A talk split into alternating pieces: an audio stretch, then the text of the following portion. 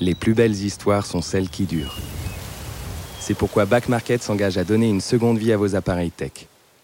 Smartphones, ordinateurs, tablettes, revendez ceux que vous n'utilisez plus et donnez-leur une chance de prolonger leur histoire. Estimez leur valeur sur l'application mobile et obtenez instantanément la meilleure offre de reprise. Back Market est fier de soutenir cet épisode des baladeurs.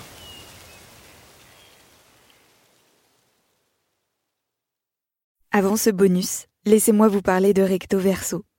Si vous souhaitez passer plus de temps dans la nature, mais ne savez pas comment vous y prendre, rendez-vous sur KissKissBankBank avant le 18 octobre ou sur notre site internet www.leothers.com.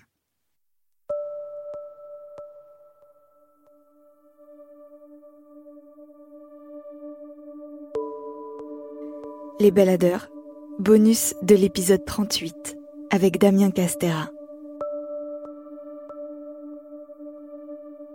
Le problème dans notre aventure, c'est qu'on rencontrait peu de gens parce qu'il n'y a pas grand monde qui habite là.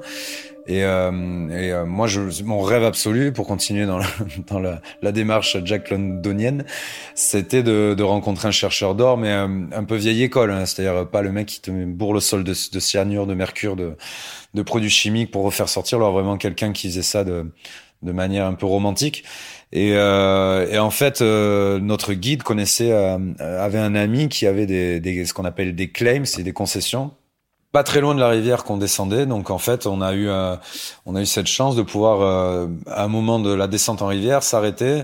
garer les canoës sur le bord de la rivière et puis et puis nous aventurer dans les bois et retrouver retrouver ce mec là qui nous a du coup gardé trois jours avec lui en sa compagnie et qui nous a fait mais alors une espèce d'introduction fantastique au métier de géologue parce que lui c'est un géologue de formation. C'était c'était passionnant parce qu'il avait il avait des grands trous dans, avec des strates de roches et puis il nous expliquait toutes les toute l'évolution à travers des temps et, et, et, comment on peut lire dans les paysages et puis comment on pouvait rechercher l'or à quel endroit. Donc c'était on a appris tellement de choses, c'était c'était vraiment fantastique et puis lui il faisait ça de manière presque archaïque, c'est-à-dire que c'était euh, tout était fait avec des troncs d'arbres. Euh, il, détournait un peu d'eau de rivière qu'il faisait passer dans des dans des tamis qu'il avait construit lui-même avec euh, avec des branches d'épicéa et de. Euh, enfin, c'était vraiment c'était assez fantastique et c'était quelqu'un qui avait des qui faisait ça par par romantisme, par poésie et c'était pas du tout. C'est-à-dire que mais je pense comme comme tous les chercheurs d'or un peu de sa trempe, c'est-à-dire que la fièvre de l'or, c'est pas vraiment de trouver l'or, c'est de la chercher quoi. C'est c'est c'est le mec euh, qui avait pas froid alors qu'il qui caillait. C'est le mec qui, euh, qui, qui se protège jamais des moustiques. Il a des moustiques gigantesques sur la sur le visage. Il les sent pas. Euh, des, des, un torse et des épaules charpentées pour la vie dans les bois. Euh, des grosses mains bien épaisses, usées, des mains de travailleurs. Donc c'est vraiment le mec. Bah, c'est le personnage de livre. Donc moi j'étais moi j'étais un rêve complet. Hein. Je venais de descendre des montagnes enneigées pour la première fois. J'étais en train de parcourir le pays sur des rivières magnifiques.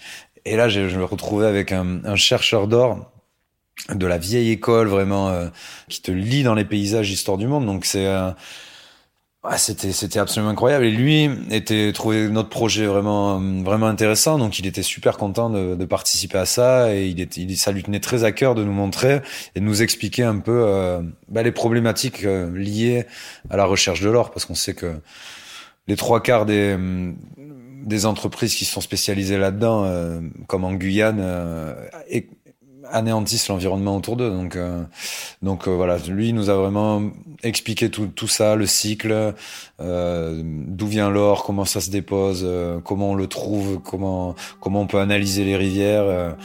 donc ça a été une, un petit un petit interlude dans le voyage assez assez instructif. C'était c'était une expérience vraiment absolument géniale. Retrouvez l'histoire de Damien Castera et son périple en Alaska, du flocon à la vague, dans le 38e épisode des Baladeurs.